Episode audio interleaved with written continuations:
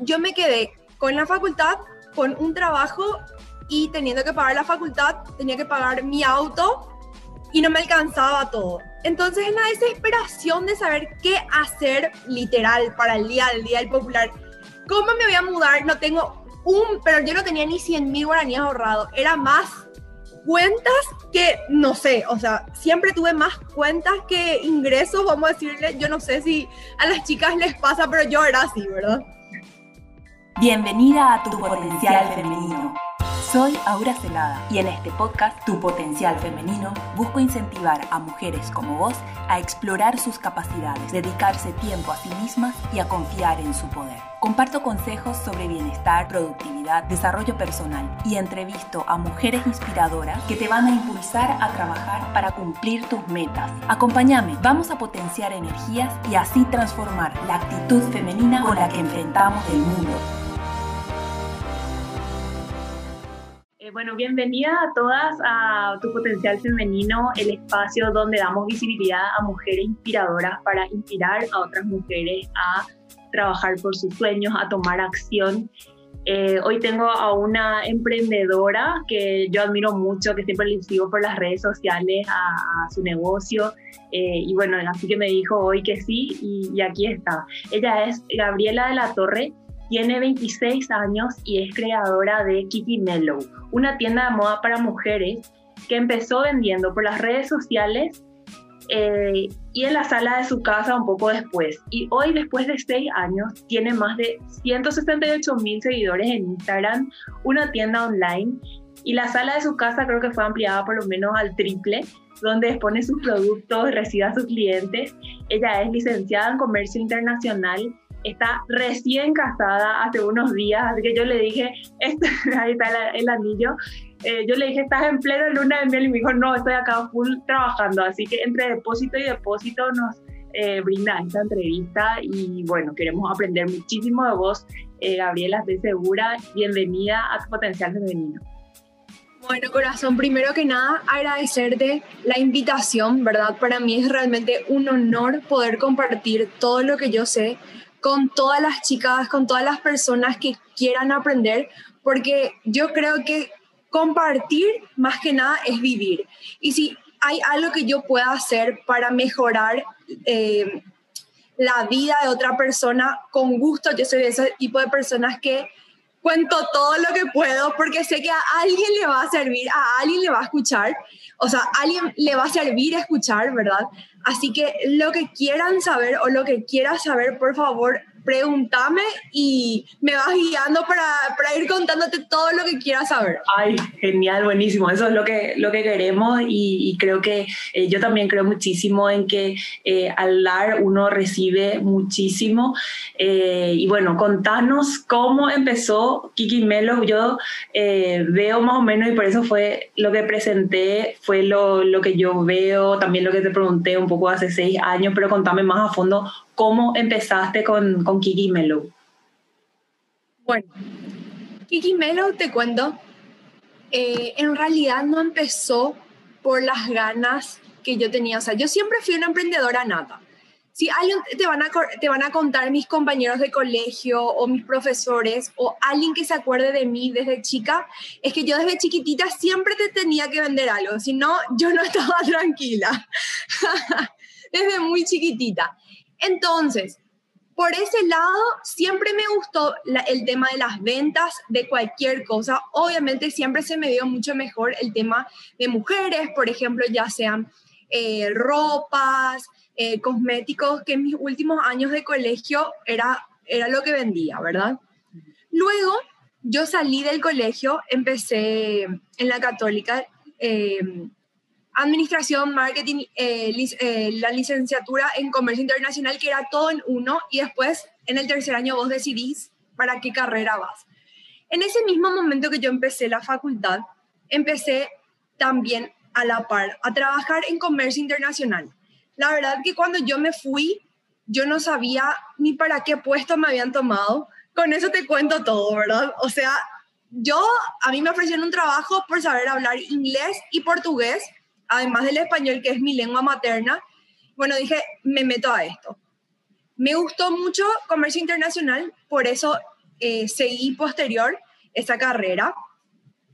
Unos años, eh, un añito y pico después eh, que terminé el colegio, por algunas diferencias entre la convivencia con mi mamá y con mi, con mi hermano, yo me voy de mi casa.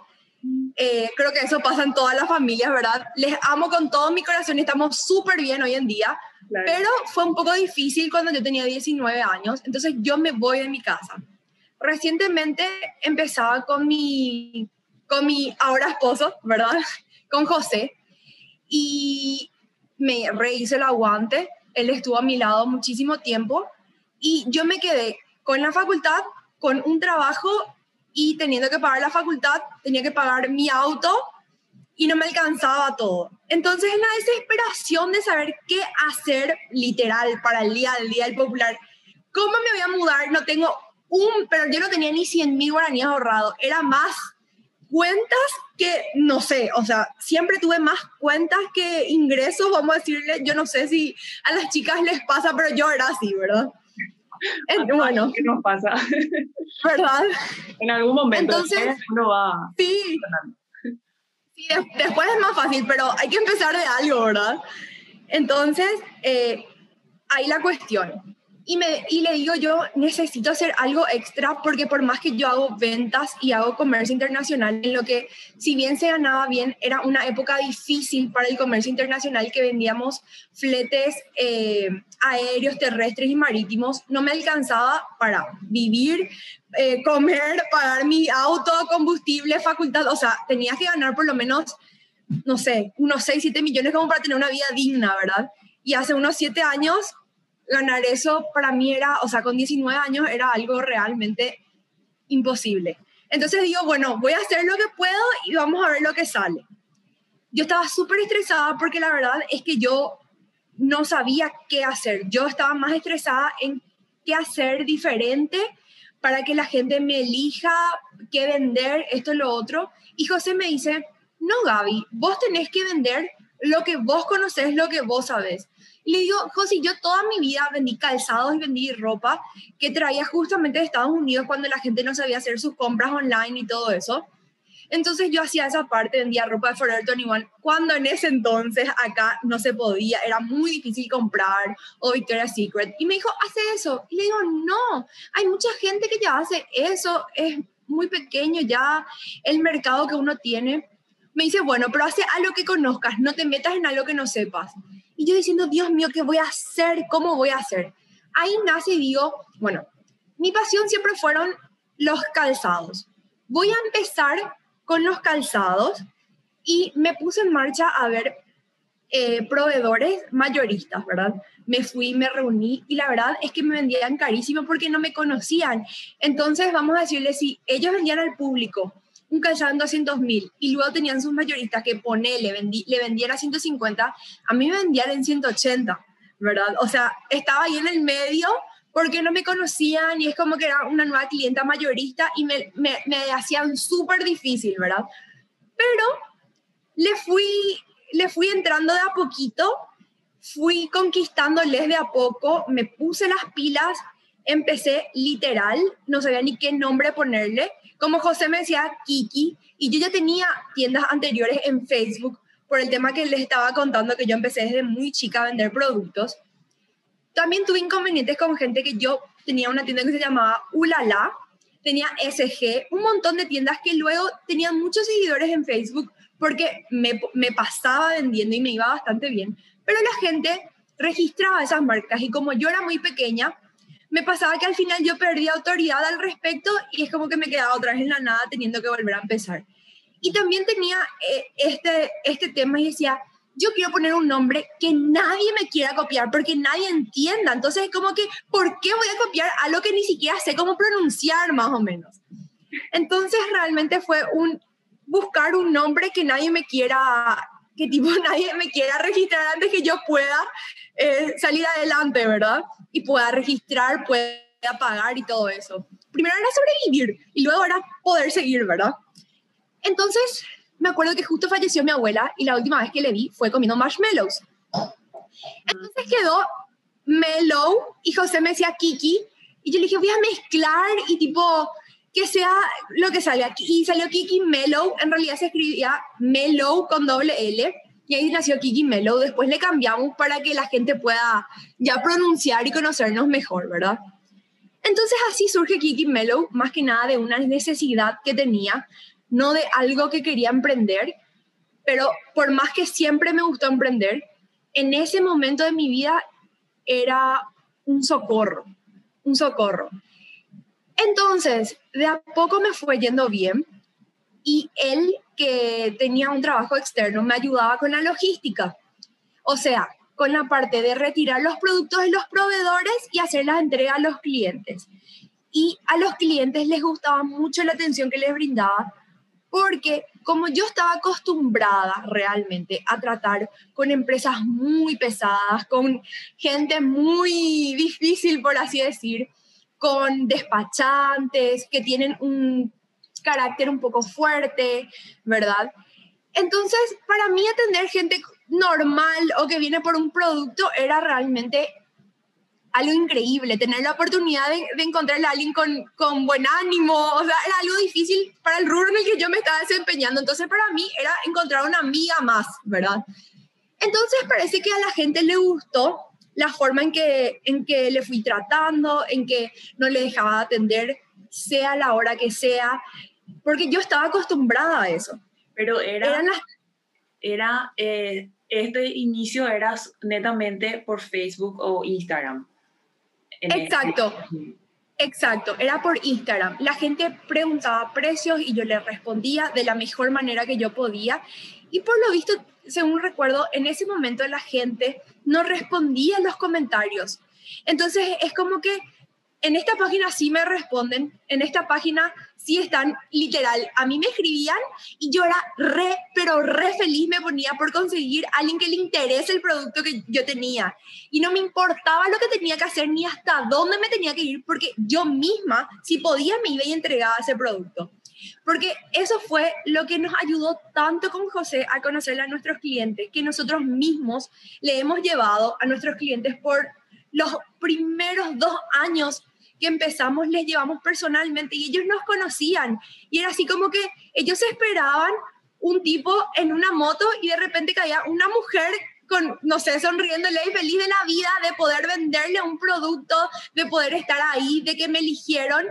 Yo en serio era la persona más feliz. Era así todos los sábados antes de entrar otra vez a la facultad, porque yo me iba de lunes a sábado a la facultad, tenía de tarde los sábados, toda la mañana, desde las 6 de la mañana, estábamos haciendo entregas hasta la hora que podía. Y si y yo era feliz, ¿entendés? Y la gente yo creo que se daba cuenta de que yo estaba contenta de poder estar con ellos. Y de a poquito realmente fui saliendo de mi trabajo.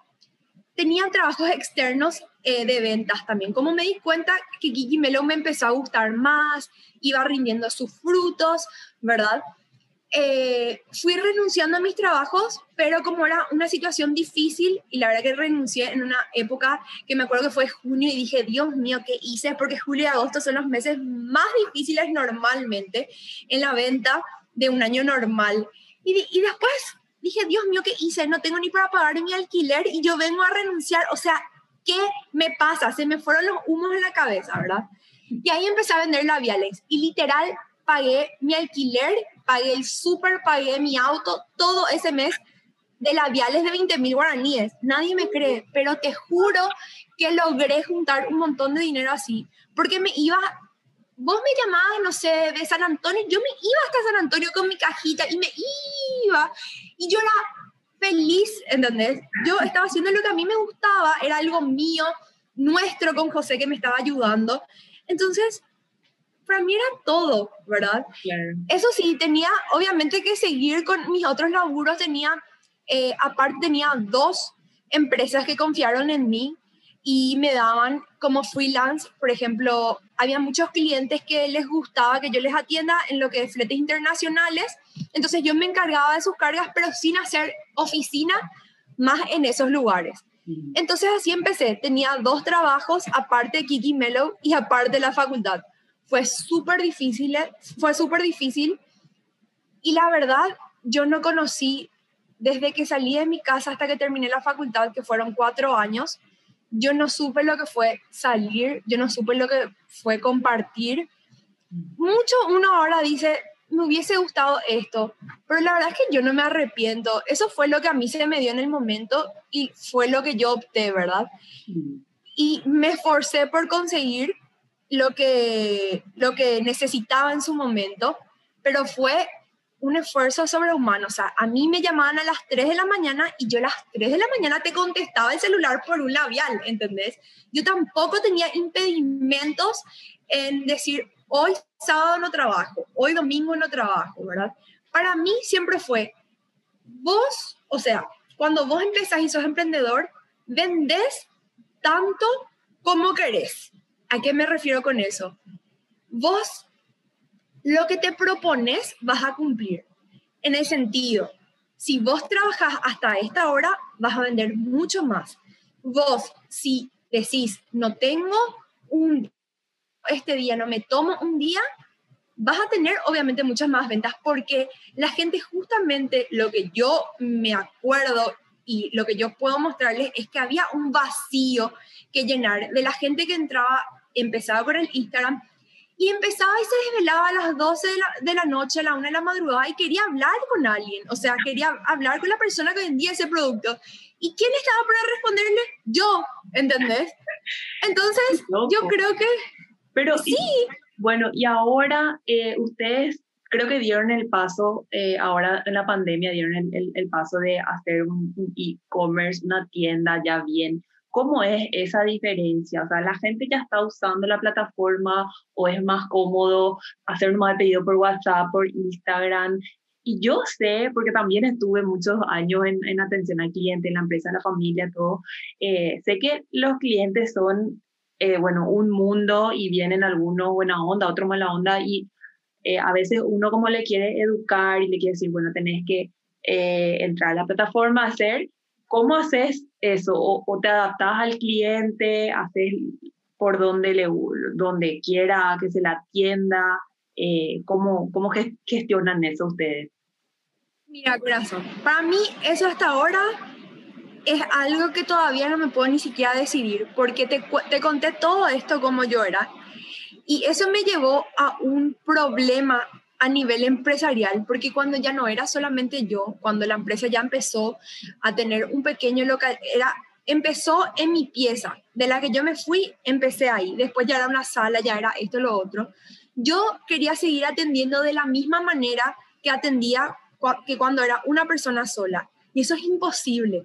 Entonces, vos me hacías tu pedido a las 3 de la madrugada y obviamente con tanta cantidad de cosas, no era que yo no te atendía, yo te atendía, pero a las 9, a las 8 de la mañana, cuando yo tenía que coordinar ese delivery, me quedaba en cero y yo ya no me acordaba quién me hizo el pedido. Mm. Entonces, acá hay un problema mm. que, y hasta ahora me pasa que yo respondo, cosa que me juré que ya no iba a responder fuera del horario de atención, porque yo también necesito un tiempo para preparar el contenido de la tienda. Esto es algo que a mí me cuesta mucho, pero que cuando uno recién empieza es difícil ponerse duro o ponerse horarios muy drásticos para con el cliente. Creo que después cuando uno, uno va a ir dándose cuenta de cuándo poder hacer excepciones y de cuándo tiene que ponerse firme. Creo que eso solamente depende del conocimiento que tenga personalmente cada uno en su negocio y depende de qué sea. Porque yo atiendo tanto por WhatsApp, tengo dos chicas atendiendo el WhatsApp, tengo una chica atendiendo el Instagram, yo estoy revisando constantemente esa parte, también estoy en el local, también estoy en la parte de la web, que está otra chica, ¿Y qué pasa? Hay gente que, por ejemplo, quiere hacer el pedido a través de la web, pero hay otras personas, que eso fue el problema más grande que yo vi en esta época, en el año 2020, en marzo, cuando nosotros nos tuvimos que reinventar y yo tenía que pagar más de 13 sueldos y yo no tenía ni la más pálida idea cómo iba a ser porque a mí me entraban cheques diarios y de muchísimos millones de guaraníes y yo no tenía ni cómo cubrir sueldos y mi cuenta corriente bajaba, bajaba, bajaba, bajaba. Y yo decía, algo tengo que hacer. Nos reinventamos, por suerte, gracias al historial de trabajo que teníamos y con los clientes que te comenté con los que trabajábamos, pudimos vender las mascarillas, los tapabocas, cuando había faltante, cuando empezó la pandemia. Entonces, ¿qué hicimos? Fue vender eso, pero obviamente debido a la demanda que teníamos, por más que estábamos 13 personas atendiendo 13 corporativos diferentes, habían unos mensajes, pero en masa. Entonces era imposible poder atender adecuadamente como nos conocen por WhatsApp, pero no era porque no queríamos, era porque literal no terminábamos nunca. Eran las 2, 3 de la madrugada y yo seguía por WhatsApp. Los chicos me seguían ayudando hasta las 10, 11 de la noche y no dábamos abasto. Los delivery estaban entregando hasta las 12 de la noche. Ahí yo dije, no puedo más. Todos estábamos descompuestos de tanto trabajo que ni siquiera era rentable, pero era para pagar sueldos, para pagar, para que ellos no pierdan sus laburos, ¿verdad? Para poder estar a flote. Entonces ahí implementamos lo que fue la web. Pusimos esos productos y aparte también nos pusimos las pilas con nuestros productos. Nos ayudó mucho, por ejemplo, en la época del Día de la Madre. Es cierto, no vendimos como un Día de la Madre en el local hubiésemos vendido, pero sacamos solamente nuestros productos como 100 pedidos de deliveries, o sea, cada uno hacía más de un pedido. Pero eso no pudo haber sido posible sin esa plataforma. Mm. ¿Entendés? Entonces, depende de la dimensión del negocio, pero es muy difícil, porque en mi caso, por ejemplo, que yo tengo un local físico en este momento, vos tenés que tener un stock separado del local de la web. Y nosotros tenemos más de 500, más de 300, 400 modelos de calzados, entonces, si por cada modelo vos tenés 20 o 12 pares, imagínate los depósitos grandes que tenés que contar. Mm. ¿Cómo haces para sostener eso teniendo una web? O sea, imagínate tener una casa de depósito, una casa grande en total, solamente para la web, para que una persona esté atendiendo. Mm. Entonces tiene que ser algo rentable también. Entonces vas adaptando lo que nos pasaba, que yo sé que a mucha gente le pasa. Se empezó a abrir, empezó a venir la gente y vos tenías un producto que tenías, por ejemplo, un champión de bisano blanco, ¿ah? Vamos a decir, le tenías uno en 35 y vos em, estás comprando a través de la web y luego esa, hay otra persona, otra cliente que se está probando en el local. ¿Y cómo le decís si ya se probó, quiero este producto, se va a la caja y le decís, no, ya está vendido? Y vos te quedas así, ¿qué? Tipo, no, no puede estar pasando esto. Claro, o sea, el manejo, perdón, el manejo del stock en el e-commerce me parece que es así el gran tema. Y... A mí todavía es algo que justamente salgo de una reunión que estoy intentando manejar. Todavía no la tengo clara, yo no te quiero mentir. Me cuesta un montón porque creo que en un tema de inventario la gente y como emprendedor a veces nos centramos más en las ventas que en nuestro inventario. Y es muchas veces una equivocación muy grande, porque en nuestro inventario está nuestro dinero. Entonces muchas veces seguimos y seguimos intentando vender, vender, comprar, comprar, vender para comprar, para vender, y nos olvidamos de lo que ya tenemos invertido, de dónde está nuestro dinero. Entonces, ¿qué pasa? Ahí nos damos cuenta cuando tenemos estos, estos problemas de que se vendió, de que esto, nos damos cuenta de cómo estamos tomando eh, la iniciativa o cómo estamos realizando nuestras decisiones y cómo afecta realmente al e-commerce, tanto para la web, para los productos que tenés para WhatsApp, para los productos que tenés en el local. Y ahí es cuando yo creo que todos estamos, muchos pudieron ya apartar por ejemplo, como sucursales, lo que es e-commerce de web, de lo que es tener una sucursal física, ¿verdad? Pero muchos otros que tenemos productos que necesitan depósitos con grandes existencias, como me pasa a mí, mm. estamos todavía diciendo, vamos a ir adaptándonos a medida que vayamos eh, incorporando tecnología, ¿verdad? Porque hay que recordar que por sobre todo, por más que tenemos seis años en el mercado y que ustedes ven todo eso, somos personas y tenemos el tiempo de seis años, o sea, somos como criaturas de seis años aprendiendo día a día de todos los errores que tenemos. Y muchas veces la gente dice, pero son Kiki Melo, pero tienen más de 170 mil seguidores, ¿cómo van a tener estos er-, errores? Y realmente uno dice también, es cierto, pero solamente pasando y equivocándose, uno puede mejorar, uno puede realmente hacer algo. Claro, y a ver, em, algo que también yo vi mucho que, que, le diferencia a ustedes es la fotografía y la presentación de sus productos, porque los productos... eso es difícil. Sí, lo que, que venden ustedes eh, no es que es un producto exclusivo que solamente venden, sino que hay muchas tiendas donde venden eso, ¿verdad? Y una de las cosas que sí yo me, obviamente mucha gente seguramente se dio cuenta es la atención. Eh, y bueno, en la primera ya me dijiste, o sea, ya, ya nos dejaste muy claro que creo que ese fue y sigue siendo el diferencial de ustedes, la atención que tienen. Eh, y pero también me parece que otro diferencial es la presentación. Eh, ¿Cómo haces para sacarle buenas fotos y, usar, eh, bueno, tenés tu momento de, de, producción, eso ya es un, momento en la agenda, eh, ¿cómo, ¿cómo es esa parte? Hasta ahora nadie me cree, pero soy yo la que saco las fotos yo o les ayudo, o sea, o les enseño a mi gente a sacar las fotos. Tengo una persona que, eh, los pies que todo el mundo alaba y dice, yo quiero esos pies. Bueno, al comienzo esos pies no eran así, pero fueron, se fueron hermoseando, vamos a decirle. Fui dándole la forma que quería y esa persona trabaja conmigo y hace las fotos conmigo hace cuatro años. Aprendimos un montón juntas yo no sabía nada y vuelvo a, decir, yo no tenía el presupuesto para comprarme luces, para comprarme una cámara profesional, para montar un estudio.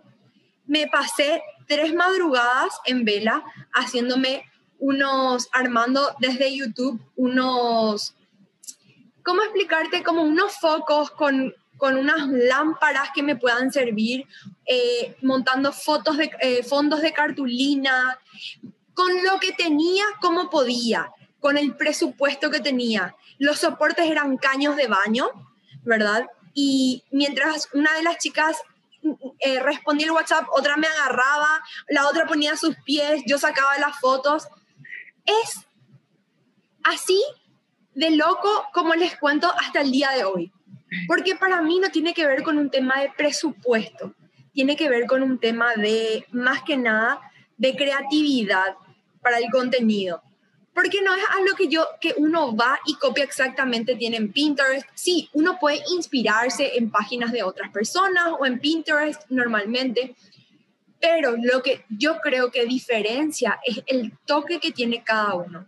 Y muchas chicas se escriben y se dan cuenta, esta no fue Kiki la que hizo las historias, esta no fue tal persona.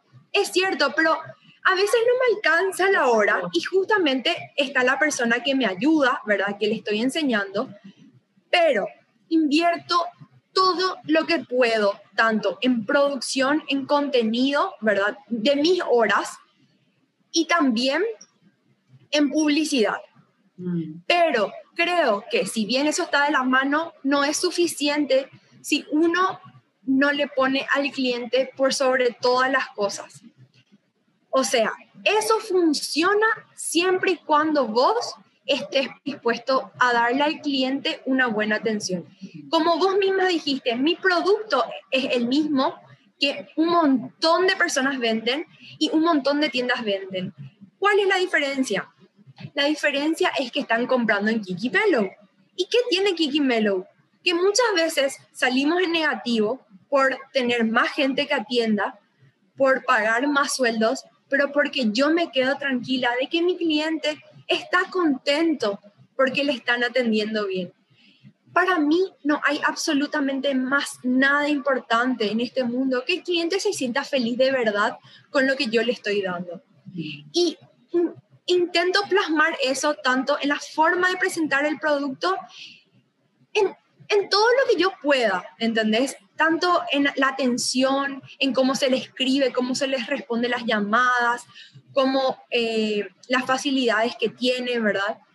Es cierto, hay muchas veces que ese mismo producto vos encontrás por un guaraní en una persona que recién está empezando porque es revendedora. Y obviamente esa persona, yo le apoyo y me parece súper bien, pero no tiene los mismos costos que tenemos nosotros de contratar 13 personas, más 3 deliveries, más el packaging, más tener una web, más tener dos depósitos de casa. o sea, es muy diferente y muchas veces también vas al, pero tus precios no son tan competitivos, pero esto. Yo la verdad este año empiezo a integrar un poco más lo que es competitividad de precios y muchas chicas van a ver. Empezó eso con el tema de la ropa también pero yo no me concentro y nunca, nunca, nunca espero tener que caer en lo que es precio para poder ganarle al cliente. Porque mi cliente, el que me elige, no en promociones, no en descuentos, el que me elige día a día, el que gracias a él yo soy lo que soy, mi equipo es lo que es y podemos salir adelante, nos conoce y viene, nos espera, está feliz de venir. ¿Entendés? Entonces, yo creo que está bueno tener descuentos y promociones para enganchar a, clientes nuevos, pero no nos olvidemos como empresarios también que una empresa no puede estar siempre a base de descuentos y promociones para atraer clientes. O sea, esos son formas y métodos de darse a conocer, de justamente atracción de clientes o por falta de liquidez en algún momento, A o B motivo. Pero las fortalezas tenemos que dar a relucir, que ya sea como presentar un buen producto, la atención que tenés en tu local, que le puedes ofrecer tal o cual cosa. Uno va a ir dándole valor agregado porque en sí el producto siempre va a ser el mismo. Depende de vos presentarlo así o así para que el valor sea uno que el cliente esté dispuesto a pagar. Me encanta, yo, yo lo veo, o sea, esto es lo que se ve muchísimo, venís a confirmarme, ¿verdad? Eh, en tus redes sociales. Eh, bueno, y también por último preguntarte eh, cuáles son los planes de aquí a futuro, sobre todo porque estás recién casada, no sé si te mudaste, si están planificando algo nuevo, quizás otro negocio más, qué sé yo, ¿verdad? pero cuáles son los planes a futuro de, Kiki Mellow Em, y también decirnos eh, qué le diría a una mujer que está empezando, que hoy está dudando si emprender o no, eh, ¿qué, consejo le, le daría? Bueno, empiezo porque les voy a contar que soy tan emprendedora nata que me caigo de cabeza las veces que me pasan. ¿Qué sentido? Hay muchas veces que tengo objetivos generales para el año, pero por sobre todo, yo creo que los emprendedores somos sobrevivientes, porque viene una pandemia, viene un proveedor que no tenías pensado pagar, se te roba, se te pasa esto, se te pasa lo otro, y vamos, o sea, son cosas que pasan y vos tenés que estar acá cuando pensabas estar acá, ¿verdad? Entonces, tenemos planes de agrandarnos, expandirnos, ya sea mejorando el tema de la web porque queremos aprovechar al máximo los recursos que tenemos, ¿verdad? Pero disminuyendo costos, que cuando van creciendo van a darse cuenta que llegan a un punto de maduración, ¿verdad? En el que las ventas se estancan y los costos empiezan a crecer. Entonces, uno tiene que ver la forma de seguir disminuyendo esos costos, pero maximizando esas ventas. Entonces, nuestros eh, objetivos para este año es ver la forma de maximizar las ventas teniendo en cuenta eh, los costos que, con los que ya contamos este año, ¿verdad? Quizá con un punto nuevo de venta, no hablo una sucursal, van a estar, si están atentos van a ver de lo que les hablo, así que es una sorpresa, no puedo ah, contar todo, pero estén atentos. Entonces, mejorar el tema de la web también es algo súper importante que queremos hacer. Y otra cosita es siempre, siempre, siempre mejorar la atención, ver la forma de poder enseñarle más a nuestro personal humano, a la gente que está y mejorar también siempre la convivencia entre ellos para que si ellos se sientan bien, el cliente también se pueda sentir de la misma manera. Esos son mis objetivos principales para este año con Kiki Mellow. Y en cuanto a qué le diría es si de verdad querés, vas a poder. Porque no hay hora, no hay día, no hay tiempo. Cuando uno quiere, uno puede. Cuánto querés es lo que te va a ya sea maximizar las ventas o minimizar las ventas. Porque las ventas son un resultado de esfuerzo que son día a día. La suma de cosas pequeñitas, de objetivos tan chiquititos del día a día que hacen un total. Y cuando termina la semana o el mes o la quincena, como empieces, como hagas vos tus sumas, tus restas, te vas a dar cuenta de lo que hiciste bien y de lo que hiciste mal y de lo que podés mejorar.